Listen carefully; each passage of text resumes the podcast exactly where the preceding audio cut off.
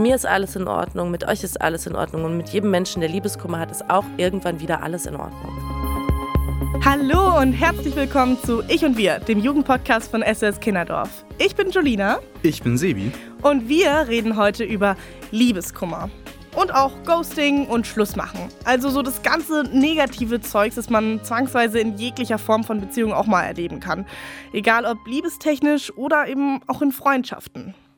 Sebi, du hast ja schon in der letzten Folge erzählt, was du für eine gesunde Liebe erleben darfst. Und das ist ja was total Schönes und kann eben auch negative Erfahrungen leider machen. Genau, da kann ich jetzt, äh, sagen wir mal so, Gott sei Dank noch nicht so viele Beispiele liefern. Aber Julina, du hattest ja in der letzten Folge schon mal so ein bisschen angeteased, dass da bei dir mal die eine oder andere Sache in der Beziehung vielleicht nicht so rosig gelaufen ist. Ja, also ich hatte leider schon eine Beziehung, wo ich betrogen wurde und auch belogen.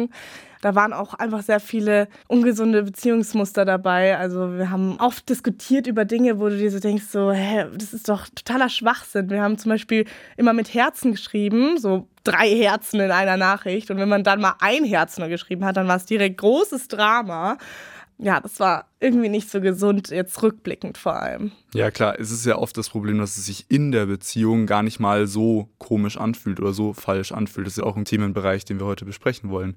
Wie war das denn dann bei dir? War das dann auch so, dass du vielleicht in Bezug auf diesen Ex-Freund oder auch in Bezug auf andere Bekanntschaften oder Freundschaften, wie auch immer, dann auch mal so deinen ersten richtigen Liebeskummer hattest? Also ähm, bei einer Beziehung auf jeden Fall. Also da ging es mir danach gar nicht gut. Ich habe dann irgendwann Schluss gemacht. Es hat mich auch sehr viel Kraft gekostet. Und auch wenn ich Schluss gemacht habe, hatte ich danach trotzdem super viele Schwierigkeiten damit, überhaupt erstmal damit abzuschließen, weil das ist auch ja eine intensive Zeit, so eine Beziehung. Und wenn es dann plötzlich wegfällt, von dem einen auf den anderen Tag, dann tut es natürlich weh. Und diese Liebe und auch das Positive einer Beziehung fehlt einem natürlich. Also ja, doch, habe ich richtig erlebt. Ich bin teilweise zur Schule gefahren hatte schon die ganze Zeit Tränen in den Augen, war in der Schule und war so, nee, geht nicht, ich muss wieder nach Hause leider. Könntest du dir auch so mal grob sagen, wie, wie lang dieser Zeitraum denn war? Also jetzt nicht die Beziehung, sondern wirklich so dieser Zeitraum der Verarbeitung vielleicht oder eben dieses Liebeskummers? Ich würde sagen, bestimmt ein halbes Jahr. Also nicht so extrem ein halbes Jahr. Am Anfang war es natürlich krasser, aber bis ich so richtig damit abgeschlossen hatte und dann auch wieder ready wäre für eine neue Beziehung, ähm, das war schon, also locker ein halbes Jahr. Ja, auf jeden Fall. Und was hat dir dann so geholfen, vielleicht so an dieser Schnittstelle von diesem halben Jahr dann darüber hinwegzukommen? Waren es Freunde, war das Familie oder wie war das bei dir? Ja, also meine Familie hat mir da sehr geholfen. Die haben mich immer versucht abzulenken, aber ich habe auch viel mit meinen Freunden darüber gesprochen und äh, dann haben die mir einfach gut zugesprochen und haben gesagt, so, ah, du findest schon jemand anderen und das war einfach nicht der richtige. Und das hat mir auf jeden Fall sehr geholfen. Und irgendwann, wenn man dann wieder anfängt zu daten, dann hilft einem das natürlich auch da drüber hinwegzukommen. Hast du eigentlich schon mal eine Beziehung beendet, Sebi? Ähm, naja, das hatten wir in der letzten Folge auch schon besprochen, dass ja äh, meine Beziehung mit Gaia so meine erste richtige Beziehung ist. Deswegen nein, wenn man jetzt wirklich auf dieser kompletten Liebesbeziehungsebene bleibt. Aber es können ja auch andere Beziehungen toxisch sein, zum Beispiel sowas wie Freundschaften. Und äh, da habe ich durchaus schon welche beenden müssen, einfach weil das Ganze für mich nicht mehr sich so wirklich gut angefühlt hat. Es hat tatsächlich sogar was zu tun mit meiner jetzigen Freundin, weil ich in einem Freundeskreis war, in dem ich mich eh schon immer nur so halb angenommen gefühlt hatte. Und es war dann tatsächlich so, dass die dann ein Riesenproblem hatten damit, dass ich eine Freundin hatte. Ich war da so einer der ersten, der überhaupt eine Freundin hatte in diesem Freundeskreis. Und ich denke mal, das ist auch ganz normal. Ich wollte am Anfang wahnsinnig viel mit meiner Freundin einfach machen. Das war für mich was Neues, diese rosarote Brille, man mhm. hat Schmetterlinge im Bauch. Es ist ein wahnsinnig schönes Gefühl. Und es hieß aber immer nur, Sevi, du musst auch noch mit uns was machen. Das geht so nicht. Deine Freundin kannst auch mal eine Woche nicht sehen. Mhm. Und jetzt sage ich auch, naja, klar, ist auch okay, wenn ich mal was ohne meine Freundin mache. Aber zu diesem Zeitpunkt hat mich das so genervt, dass sie die meine Freundin quasi nicht akzeptiert haben und immer nur ohne meine Freundin ging, dass ich dann zu den Freundschaften gesagt habe, nö, das fühlt sich für mich nicht gut an, die beende ich jetzt. Weil man wünscht sich ja vielleicht auch von einer Freundschaft generell, dass der Freund auch glücklich für einen vielleicht ist, dass man eine Liebe gefunden hat. Ich meine, es ist ja eigentlich eine Sache, über die man sich doch freuen sollte, oder? Für hm. die andere Person. Ja, also ich glaube, jeder von uns kennt es, dass man auch mal schlechte und negative Gefühle haben kann in Bezug auf irgendeine Beziehung. Und wir haben heute Lena bei uns im Podcast. Sie ist 22 Jahre alt und hat eben auch schon sehr schmerzhafte Erfahrungen machen müssen. Hallo Lena. Hi, freue mich hier zu sein. Außerdem haben wir Timo per Sprachnachricht bei uns. Der folgt unserem SOS Kinderdorf TikTok-Account, ist 17 Jahre alt, Schüler und war sechs Monate mit seiner Ex-Freundin zusammen. Äh, diese Beziehung ist zu einem Einverständnis auseinandergegangen und trotzdem ist ihm das Loslassen sehr, sehr schwer gefallen. Aber jetzt erstmal, Lena, zu dir. Wie war deine Situation? Also, ich habe mehrere Situationen erlebt und ich bin auch generell ein Mensch, würde ich sagen, der nicht so gerne alleine ist und dann in der Beziehung schon auch sehr irgendwie sich wohlfühlt und da auch irgendwie viel Nähe braucht und so. Und manchmal habe ich, glaube ich, in der Vergangenheit auch mich von dem falschen Bild angezogen gefühlt und habe mich da irgendwie manchmal auch mehr in so eine Fantasie verliebt, als das, was dann eigentlich in der Realität da war. Und dadurch dann irgendwie auch sehr schmerzhafte Erfahrungen mit Liebeskummer auch gemacht, weil dann die Realität halt doch zum Vorschein kam. Also du warst da mit deinem Freund dann eine Weile zusammen dann hast du dich getrennt oder wie ist das abgelaufen? Naja, also ich hatte einen Freund, mit dem alles so ganz schön war. Am Anfang hat man ja eine rosa-rote Brille und mhm. dann sind so nach und nach einfach so ein paar Sachen passiert, die halt so ja, ein bisschen toxisch waren und die waren mir, wie ihr vorhin gesagt habt, in dem Moment auch gar nicht so bewusst, sondern die sind mir jetzt im Nachhinein dann auch noch viel klarer geworden, dass das so zum Teil einfach Aktionen waren, wo ich eigentlich da schon irgendwie hätte merken sollen, yo, das ist gerade nicht so cool. Und ich habe das immer eher so auf mich bezogen in der Situation und dachte dann, ah, es liegt an mir, das ist meine Schuld. Und irgendwann habe ich halt auch natürlich viel mit Freunden mich ausgetauscht, weil ich einfach immer unglücklicher geworden bin in der Beziehung und dann dadurch selber reflektiert, dass das eigentlich gar nicht gut ist, was da alles passiert. Und ja, habe das dann auch angesprochen, bin da erstmal total auch gegen Unverständnis gestoßen und habe das dann eben irgendwann beendet, weil ich da mich dann automatisch irgendwie auch so ein bisschen distanzieren musste aus Selbstschutzgründen so. Mhm. Was war das zum Beispiel? Also kannst du da so eine konkrete Situation nennen? Wir haben uns dann irgendwann auch viel seltener gesehen und ich hatte schon das Bedürfnis dann auch Sachen halt zusammen zu unternehmen. Und für ihn war das immer so getrennt, irgendwie sein Leben und so die Zeit, die wir dann miteinander verbringen. Er hat immer so sehr krass seinen Raum gebraucht und ich habe das dann anfangs akzeptiert, weil ich dachte, okay, offensichtlich klammer ich zu sehr oder brauche jetzt irgendwie zu viel und muss mich ein bisschen zurücknehmen. Und irgendwann war das aber einfach so, dass wir uns nur so alle ja, zwei, drei Wochen mal gesehen haben und das war Ach, mir halt einfach viel zu mhm. wenig. Und wenn ich dann auch gesagt habe, ja, jetzt haben wir uns ja länger nicht gesehen, dann war ihm das manchmal auch gar nicht so klar. Also, hä, ist doch gar nicht so lange her. Und dann meinte ich so, ja, halt jetzt vor drei Wochen das letzte Mal. Und er so, ach, ja, krass, ja, stimmt ja. Und dann dachte ich mir auch, okay, scheint ja auch nicht so wichtig zu sein irgendwie. Und das Bedürfnis kam dann bei ihm irgendwie erst, nachdem ich eigentlich den Schlussstrich gezogen habe, weil, also ohne ihn beschuldigen zu wollen, aber ich kann mir schon vorstellen, dass es auch ein Stück weit Ego mhm. dann ist in dem Moment, weil das ist wie so ein Kind, was ganz, ganz viele Spielzeuge hat und sobald aber ein anderes Kind kommt und sagt, hier, jetzt will ich das Spielzeug haben, dann ist nein, das ist mein Spielzeug. Also mhm. so kam es mir halt in dem Moment ein bisschen vor. Also da hatte ich dann auch erstmal dran zu nagen, das überhaupt erst auch so zu realisieren, weil ich eigentlich auch zum Teil ja den Liebeskummer in der Beziehung selber hatte, weil wir so eine Distanz voneinander hatten, dadurch, dass wir uns so selten gesehen haben, dass ich halt irgendwie dann da ja auch schon viel verarbeiten musste und dann am Ende eben schon so diese Distanz hatte, weil mich diese Zeit davor schon so verletzt hatte einfach. Wie hat sich dann der Liebeskummer für dich so angefühlt? Wie könnte man das so beschreiben? Also ich war natürlich traurig, aber hatte schon das Gefühl, für mich so die richtige Entscheidung getroffen zu haben, da einen Schlussstrich zu ziehen, aber habe trotzdem gemerkt, dass ich mich dann, also so rückblickend betrachtet, auch sehr, sehr viel einfach in so Ablenkungsstrategien geflüchtet habe. Also, dass ich dann irgendwie ganz viel feiern war. Ja, so mhm. halt. Ja, ja. Du hast jetzt die, die Ablenkung ja schon angesprochen, äh, die dir geholfen hat in der Phase mhm. oder auch gut, wie viel sie dann geholfen hat. Im Endeffekt ist ja dann auch wieder die Frage.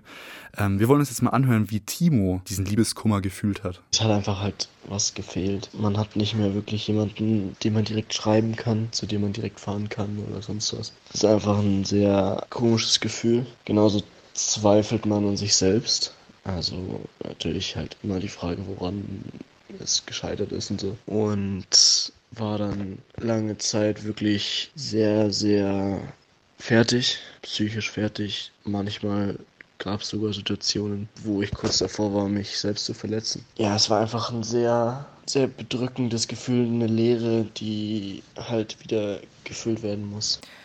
Ja, Timo hat ja gerade gesagt, dass er auch an Selbstverletzung gedacht hat. Wenn es euch irgendwie ähnlich geht ähm, und ihr mit der Situation einfach gerade nicht zurechtkommt und einfach nur einen Ausweg findet ähm, durch Selbstverletzung oder so, dann holt euch unbedingt Hilfe und redet darüber.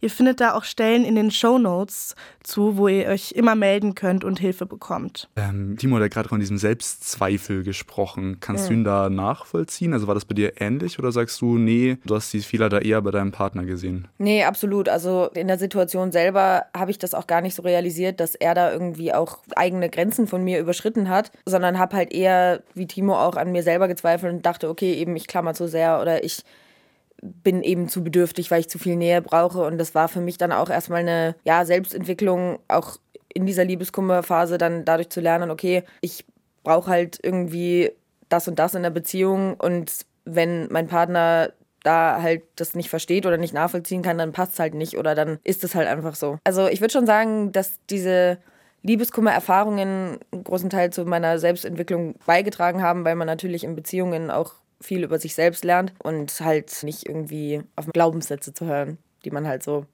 in sich hat.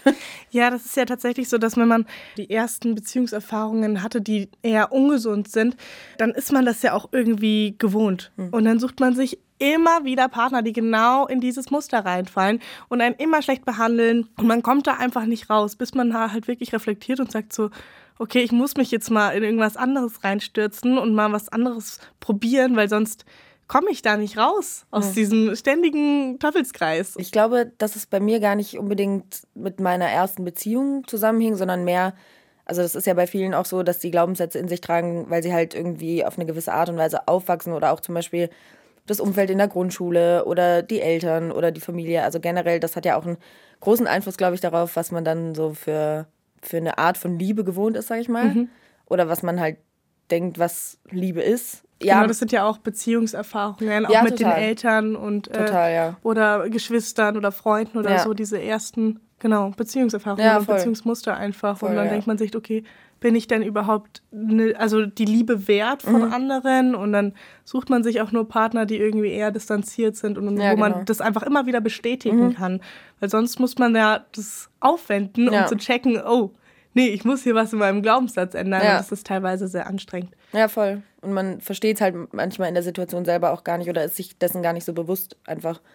Deswegen, ja, ähm, ja war dieser Reflexionsprozess für mich auch eben ein großer Teil. Aber ja, meine Ablenkungsstrategien waren bestimmt auf eine Art und Weise auch irgendwie selbstverletzend, weil dadurch, dass ich mich dann irgendwie total viel abgelenkt habe. Ich meine, man kann ja auch mal feiern gehen und sich ablenken, aber ich habe dann manchmal auch so das Gefühl gehabt, dass ich so auf Zwang mich jetzt ablenken musste, weil ich eben nicht alleine zu Hause mit meinen negativen Gedanken sitzen wollte. Und dann, ja, ist das wie so ein, wie so ein kurzes Drogenhigh quasi, wo dann danach der absolute Downer kommt, weil man sich dann denkt, oh Mann, was habe ich eigentlich gemacht und das wollte ich doch eigentlich gar nicht und äh, was hat mir das jetzt gebracht irgendwie und so, also würde schon sagen, dass meine Ablenkungsstrategien halt auch nicht so gut für mich waren wahrscheinlich auf Dauer. Das kenne ich aber auch tatsächlich. Also dieses, dass man irgendwie feiern geht und dann lernt man da mal jemanden kennen und dann fühlt man sich irgendwie total super in der mhm. Situation. Und dann kommst du nach Hause, liegst im Bett alleine und denkst dir so,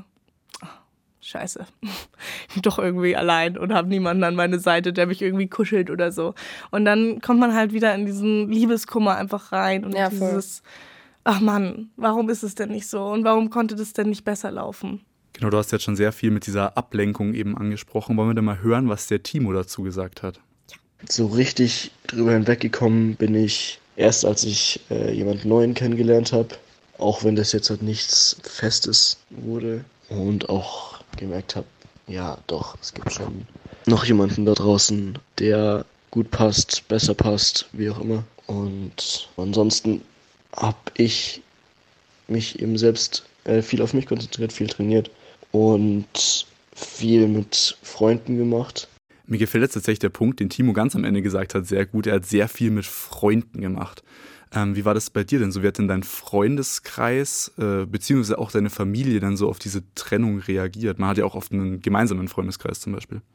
Also mein Freundeskreis hat mir da schon sehr durchgeholfen, weil ich habe mich da natürlich auch viel ausgetauscht. Und die wussten dann auch irgendwie zu dem Zeitpunkt, wo es eh schon sich dem Ende zugeneigt hat, dass es mir nicht so gut ging. Und ähm, haben dann auch immer nachgefragt. Und das hat mir schon sehr viel auch gegeben und geholfen. Aber ich glaube, dass ich da eher auch so ein bisschen mich dann abgekapselt habe, weil ich irgendwie ein bisschen in diesem Mindset war, dass ich dachte, oh Gott, wenn es mir jetzt so schlecht geht, dann, dann, will ich das nicht meinen, meinen Freunden so aufbürden und dann die ganze Zeit so der Trauerklos sein, der dann da irgendwie die Stimmung runterzieht. Aber ich bin sehr froh, dass mein Freundeskreis da einfach sehr verständnisvoll und fürsorglich für mich war. Ja, das ist auf jeden Fall gut, wenn man da Freunde hat, die einen dann da auch so auffangen, mit denen man darüber reden kann. Voll. Und ähm, einfach die dann auch sagen so, das ist richtig kacke von dem jetzt gewesen oder Ja. von der. Und Ja. äh, einem da auch so ein bisschen die Augen öffnen und sagen so, hey, du hast was viel Besseres verdient. Und wenn man das dann auch mehrmals hört, dann Ja. glaubt man es irgendwann auch selber und schafft es dann über den Liebeskummer einfach hinweg. Was mir auch ganz oft auffällt, ist, ähm, das sieht man ja auch manchmal so in Filmen oder so, wenn da eine Trennung stattfindet, dann sind die Mädels immer erstmal nur am Heulen und versinken Ben komplett in ihrem Bett und sind so, oh mein Gott, Ja. mich wird nie wieder jemand lieben.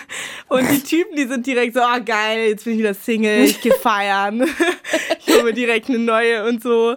Also das ist schon so ein bisschen auch klischeebehaftet Ja. irgendwie, wie Frauen oder Männer mit Trennungen umgehen.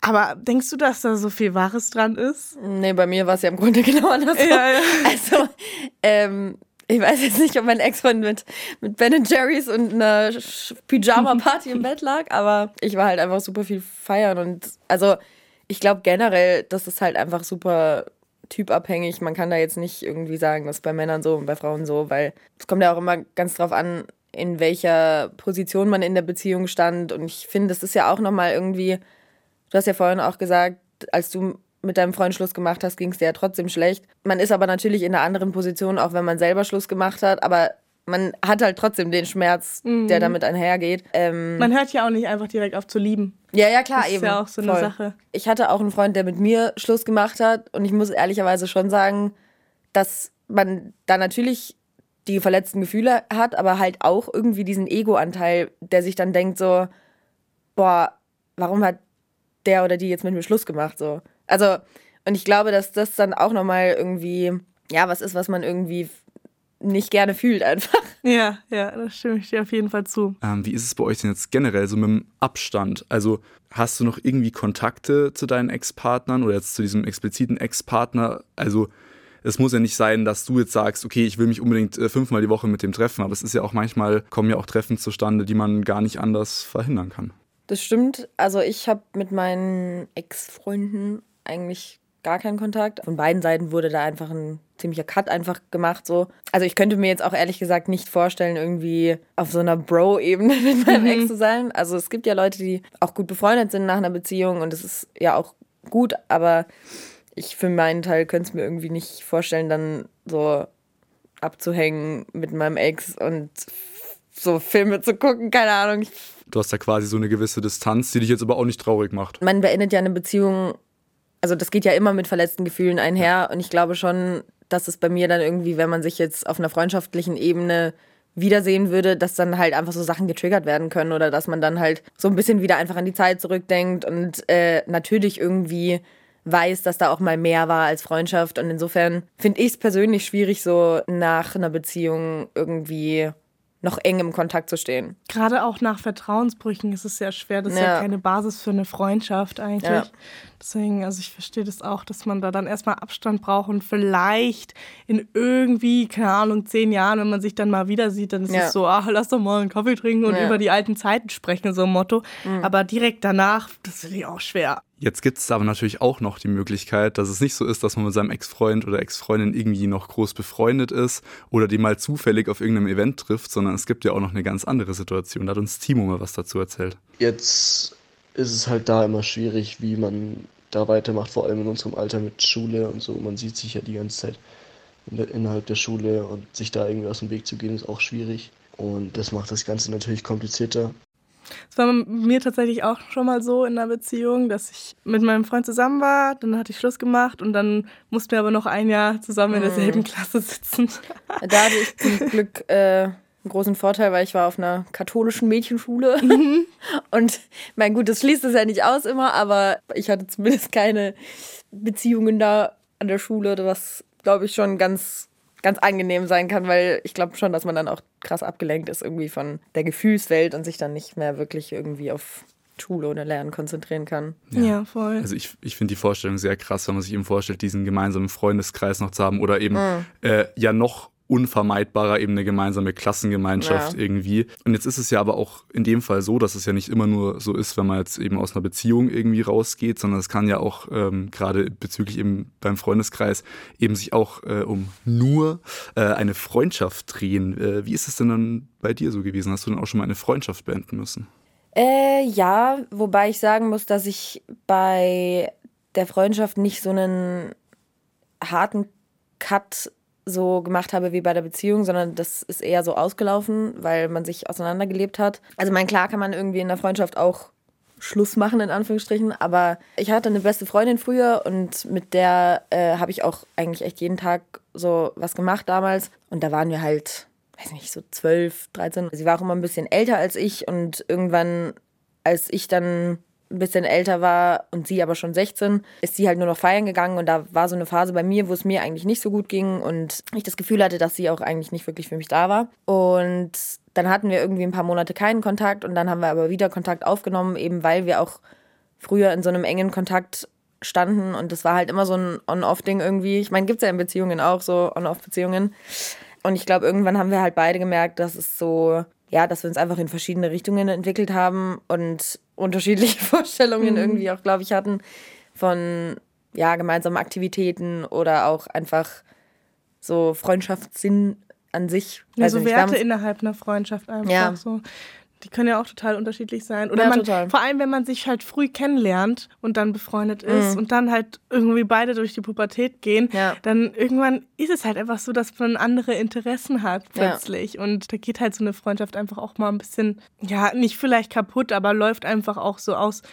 Ja, voll. Ähm, genau. Und man denkt dann immer irgendwie auch so an diese guten Zeiten, das habe ich ja auch die Erfahrung gemacht, dass es in der Beziehung dann auch so ist, wenn es halt dann kriselt, dann hält man immer so an diesem an diesen Zeiten fest, wo es halt eigentlich noch gut war und denkt dann immer, ja, aber wir haben doch das und das gemacht und dies und jenes und es ist ja auch gut, es nicht einfach so wegzuschmeißen, aber manchmal muss man halt dann für sich einfach so den Punkt finden, wo halt dann die Grenze überschritten ist und wo es halt dann einfach nicht mehr funktioniert. So, ich glaube, so Freundschaften hat bestimmt jeder auch schon erlebt, so dass man sich halt irgendwann einfach so ein bisschen auseinanderlebt und.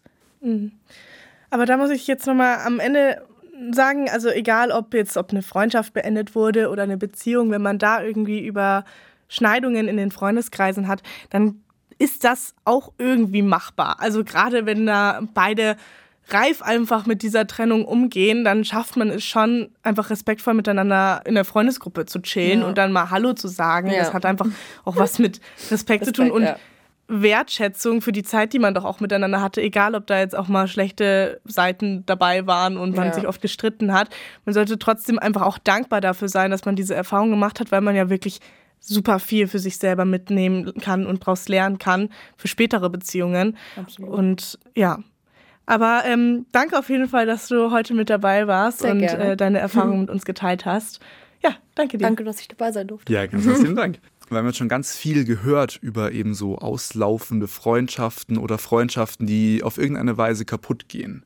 Wir haben da mal so eine kleine Checklist für euch erstellt, was denn Anzeichen sein könnten, dass eure Freundschaft vielleicht nicht mehr so funktioniert. Genau, also zum Beispiel kann es ein Anzeichen sein, dass wenn ihr so Zeit verbracht hat, dass du danach denkst irgendwie, oh, ich fühle mich nicht so gut, ich bin irgendwie ein bisschen down und du fühlst dich einfach nicht bereichert von der Zeit, die ihr zusammen verbringt. Genau, was auch so ein Zeichen sein kann, ist, dass es dir einfach gar nicht gefällt, wie du dich in der Gegenwart von deinem besten Freund verhältst. Also wenn du dich da irgendwie voll verstellen musst und eigentlich gar nicht du selbst bist. Und genauso kann es recht problematisch sein, wenn man sich psychisch darauf vorbereiten muss, bevor man eine gewisse Person trifft was ich jetzt persönlich auch schon ein paar Mal irgendwie mitbekommen habe, ist, dass es irgendwie so einseitig ist, die Freundschaft.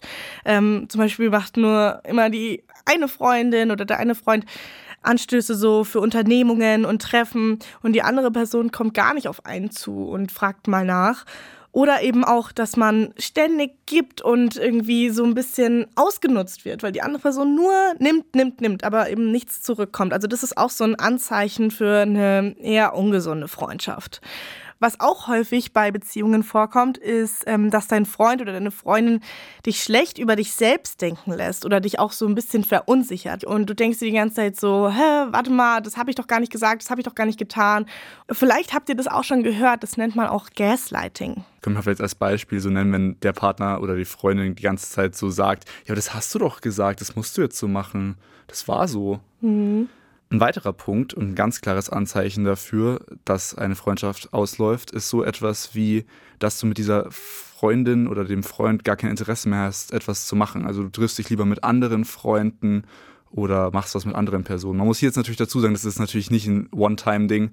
Also klar, man hat auch mal, darf auch mal einfach keine Lust auf eine Person haben und kann trotzdem noch super mit der befreundet sein. Äh, und trotzdem, wenn dies häufiger vorkommt, könnte das ein ganz klares Anzeichen sein.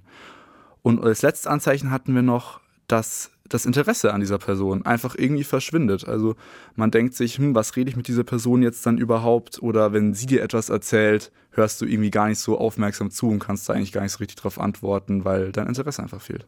Ja, und genau diese Punkte, die gelten natürlich auch für eine romantische Beziehung. Also wenn euch einige davon ständig passieren und äh, ständig wieder irgendwie dann ins Gedächtnis kommt, so, ah ja, das könnte schon bei dieser einen Beziehung sein, dann ist es vielleicht wirklich Zeit, diese Beziehung zu beenden. Vielleicht kann man sich das Ganze sogar so ein bisschen frei nach dem Motto, was du nicht willst, dass man dir tut, das füge keinem anderen zu, erklären.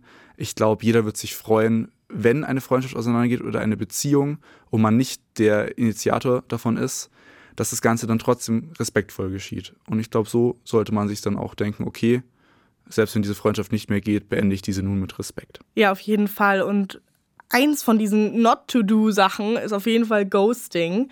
Also sprich, sich einfach nicht mehr melden, nicht mehr auf Nachrichten reagieren, einfach komplett ignorieren. Und das ist einfach nicht schön für beide. Das Gegenüber ist da irgendwie traumatisiert deswegen und man selber schließt auch nicht so richtig mit der Beziehung ab. Jetzt gibt es aber natürlich auch Methoden, wie man so eine Freundschaft oder Beziehung denn relativ gut vielleicht beenden kann. Eine von diesen Methoden wäre die Fade-out-Methode. Also man bricht nicht einfach den Kontakt ab, sondern verringert das Ganze einfach, bis die Freundschaft sowieso zum Stillstand kommt. Man muss da auch fairerweise dazu sagen, da ist es ja dann wirklich auch oft so, dass es von der anderen Seite genauso ist. Weil man merkt ja dann, gut, wenn ich jetzt so ein bisschen den Kontakt zurückschraube und auch von der anderen Seite überhaupt nichts kommt, läuft es aus und es ist für beide eigentlich eine recht harmlose Methode. Ja, man kann aber natürlich auch einfach immer das Gespräch suchen. Also das ist zwar natürlich irgendwie eine unangenehme Situation, aber auch eben total fair, wenn man sagt so, hey, ich möchte mal kurz mit dir quatschen. Irgendwie gibt es da viele Streitpunkte und Missverständnisse in unserer Beziehung oder Freundschaft und ich sehe da einfach nicht mehr, dass wir da zusammenkommen und ja, einfach offen und ehrlich darüber quatschen. Auch sehr hilfreich ist tatsächlich manchmal einfach der gewisse Abstand. Wenn man sich da so ein bisschen Abstand nimmt, kann es helfen, die Beziehung mit neuen Augen zu sehen und so Zeit ohne einen Partner oder ohne einen Freund hilft auch festzustellen, ob man diese Person im Leben dann überhaupt gerade braucht oder ob man diese Person vielleicht gerade sogar vermisst. Genau. Und manchmal hilft aber auch wirklich so ein sofortiges Ende. Gerade wenn die Freundschaft oder Beziehung wirklich toxisch ist, dann hilft es, das Ganze direkt komplett zu beenden, einfach da einen Cut zu setzen, egal ob im offenen Gespräch oder auch einfach mal per Textnachricht. Aber da finde ich es auch immer fair, wenn man dann sagt, so, hey, ja, wenn du nochmal irgendwie quatschen willst, dann können wir darüber telefonieren.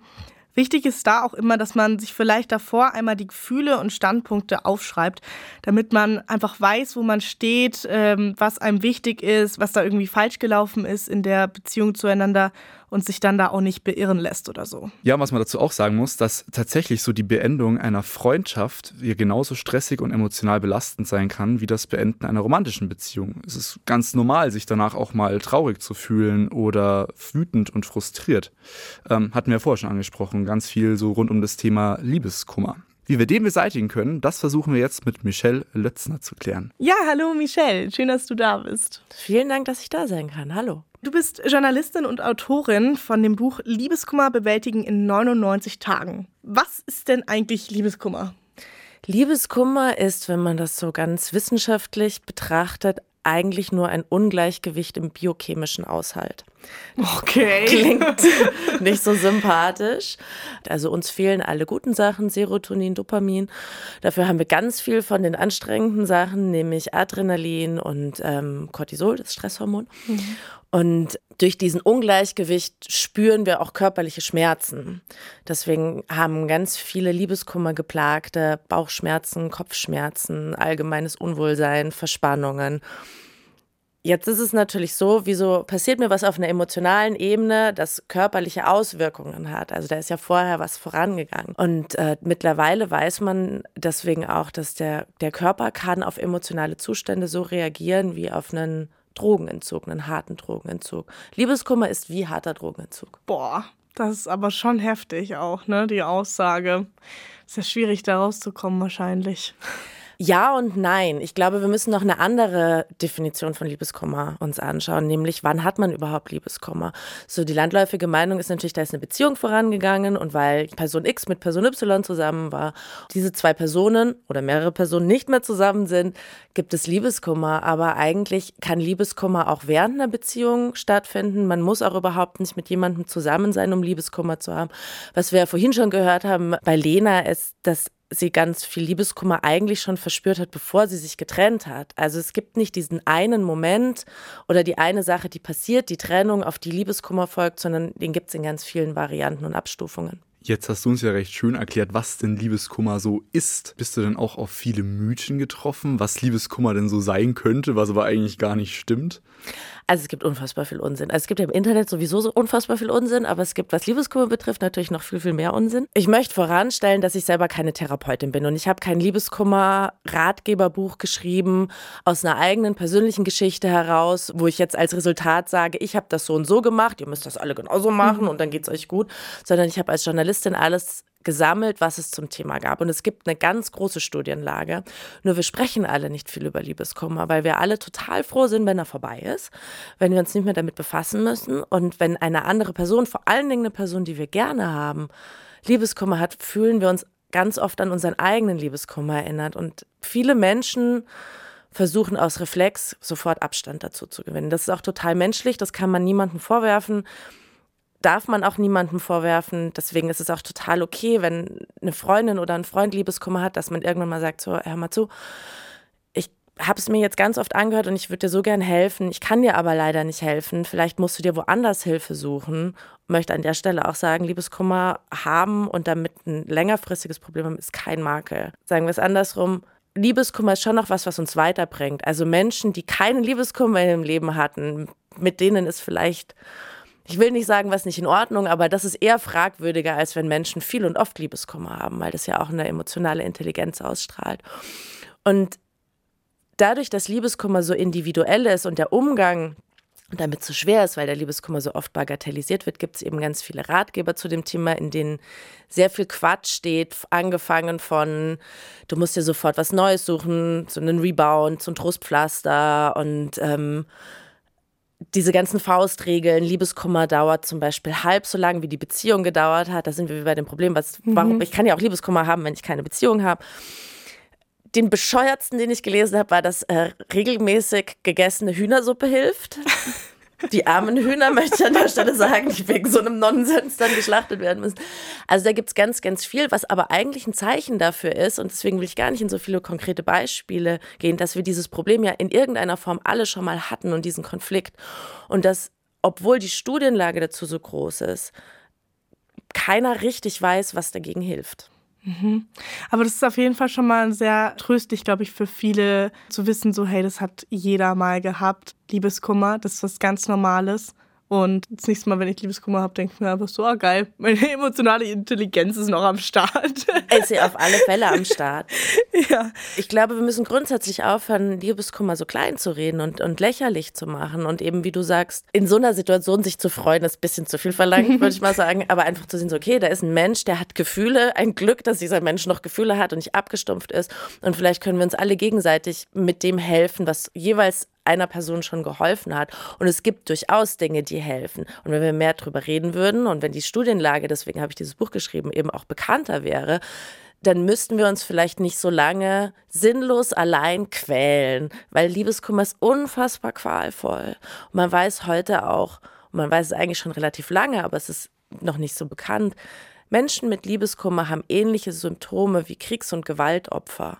Und natürlich ist es was anderes faktisch, ob ich in einem Krieg bin und neben mir kommt eine Fassbombe vom Himmel. Das möchte ich überhaupt nicht kleinreden. Ich möchte gar nicht sagen, dass das auf einer Ebene ist. Aber wie mein Körper drauf reagiert, wie dieses Trauma sich auswirkt auf meinen Körper und wie das längerfristig vielleicht auch zu emotionalen und vor allem den körperlichen Problemen ähm, führen kann, darüber sollten wir viel mehr reden. Mhm. Und was hilft da denn dann jetzt? Also es gibt eine Sache, die hilft super, die will nur immer keiner hören. Was unfassbar gut erforscht ist, ist Sport. das Sport. Oh mein Gott, ich wusste es. Ja. Oh nein. Ich hoffe, ich komme nie in Liebeskummer. Furchtbar. Also zunächst ist die Studienlage besser als zu Sport ähm, bei Liebeskummer und auch Depressionen. Und jetzt lachen wir darüber. Aber da muss man mal ein bisschen realistisch bleiben. Wenn es mir so schlecht geht, dass ich es nicht mal irgendwie von meinem Bett aufs Klo schaffe und das das Maximale ist, was ich an dem Tag irgendwie hinkriege, dann schaffe ich es sicher nicht in die Laufschuhe und dann schaffe ich es auch sicherlich nicht für den Marathon zu trainieren. Ich glaube, man sollte das so in kleinen Schritten sehen. Es ist ja schon mal gut zu wissen, es gibt was, was hilft. Bewegung hilft, frische Luft hilft. Vielleicht reicht es, mal spazieren zu gehen, mal einmal um Block gehen. Vielleicht kann man das ausdehnen. Und wenn man es schafft, sich körperlich zu betätigen, ist das super. Aber ich finde, sich in so einer Situation auch noch unter Druck zu setzen, dass man jetzt richtig viel schwimmen muss und laufen und klettern und Einrad fahren, das ist komplett unrealistisch. Naja, man könnte ja vielleicht äh, mal fragen, wie das dann ist.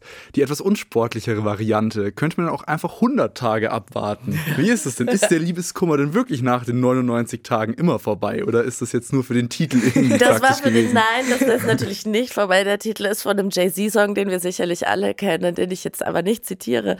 ähm, Natürlich ist der Liebeskummer nicht nach 99 Tagen vorbei. Und das erkläre ich auch ganz früh in dem Buch auf. Und es hilft auch nicht, das Buch, die 99 Tage alle an einem Tag zu lesen und äh, zu hoffen, dass dann alles vorbei ist. Ich glaube, dass 99 Tage ein ganz guter Zeitraum ist, um Abstand zu gewinnen. Und da habt ihr ja vorhin auch schon drüber gesprochen. Abstand ist total wichtig, auch Abstand zu sich selber. Und 99 Tage ist ungefähr eine Jahreszeit. Und hier bei uns weiß man, in der Jahreszeit, das ist ein guter Gradmesser, da ändern sich Dinge.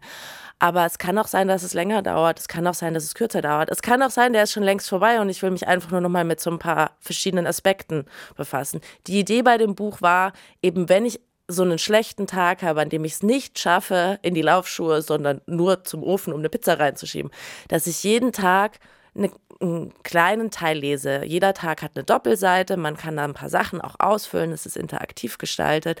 Es geht mir aber hauptsächlich darum, dass man sich selber nicht überfordert und dass man vielleicht, wenn man liest anderen Menschen geht es genauso und WissenschaftlerInnen haben rausgefunden, dass XY, dann finde ich mich vielleicht selber wieder. Das Buch sind keine Tipps, also da steht nicht drin, du musst Hühnersuppe essen und auf einem Bein bei Vollmond irgendwie auf dem Dach tanzen oder so, um Gottes Willen. Aber es sind Anregungen dabei, die mich nachdenken lassen und das hat Lena, glaube ich, ja auch vorhin gesagt, dieses nochmal reflektieren und zurückblicken, das ist total wichtig, auch als Persönlichkeitsentwicklung. Mhm.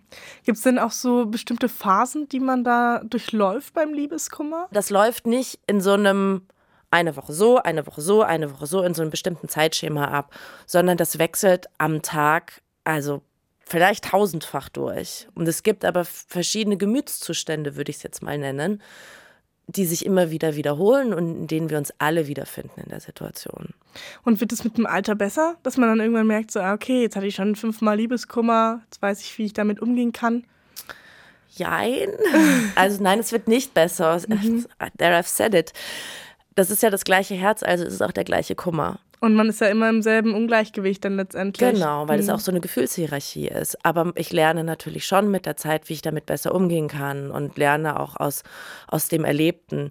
Ich würde nicht sagen, dass es leichter wird, aber der Umgang damit wird zumindest strategischer. Mhm.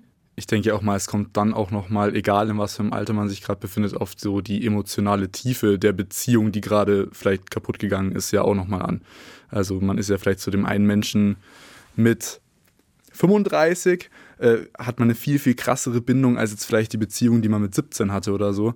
Äh, dementsprechend kann ich mir vorstellen, dass natürlich dann auch der Liebeskummer im Alter schwieriger sein kann. Oder auch andersrum. Genau, klar, Na, natürlich. Auch andersrum. Also das ist was, was mir total wichtig ist, dass man vor allen Dingen jungen Menschen ganz oft abspricht, dass Liebeskummer ist ja nicht so schlimm. Ne? Jetzt stell dich mal nicht so an, hier andere Mütter haben auch schöne Söhne, schöne Töchter, bla bla bla. Also ich bitte wirklich jeden und jede solche Ratschläge zu lassen. Das hilft keinem, das ist total verletzend.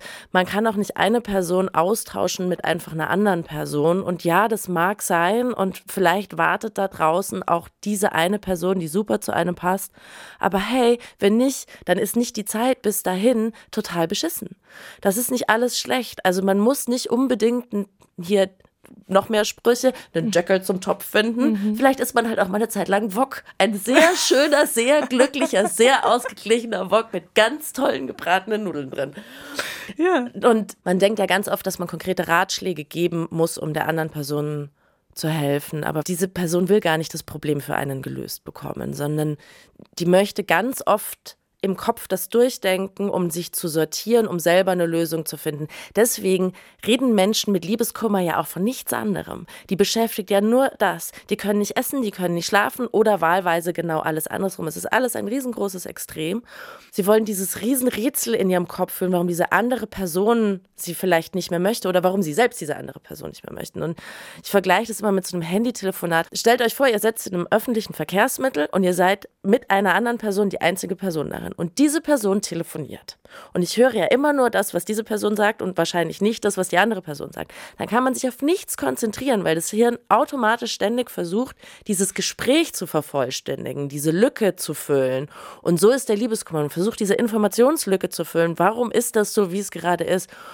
Spoiler, man wird nicht drauf kommen. Und auch, ich rate deswegen immer, auch dieses so hundertmal noch sprechen und hundertmal noch anrufen oder eine Nachricht schreiben. Man muss niemanden von sich überzeugen. Also Nein ist Nein und Ja ist Ja. Und wenn die andere Person einen nicht möchte, hat sie dafür gute Gründe. Und deswegen ist man aber selber deswegen keine unvollständige Person oder mangelhafte Person. Ja, und ich glaube, da kann man auch viel Leid einfach aus dem Weg gehen, wenn man dann nicht noch immer dieses fünfte Abschlussgespräch oder so führt, weil es bilden sich immer neue Fragen. Jedes Mal kommt was Neues auf, wo man sich so denkt, so, okay, und wie hat er das jetzt gedacht oder sie? Und äh, was, was habe ich da jetzt falsch gemacht schon wieder? Und man denkt nur drüber nach.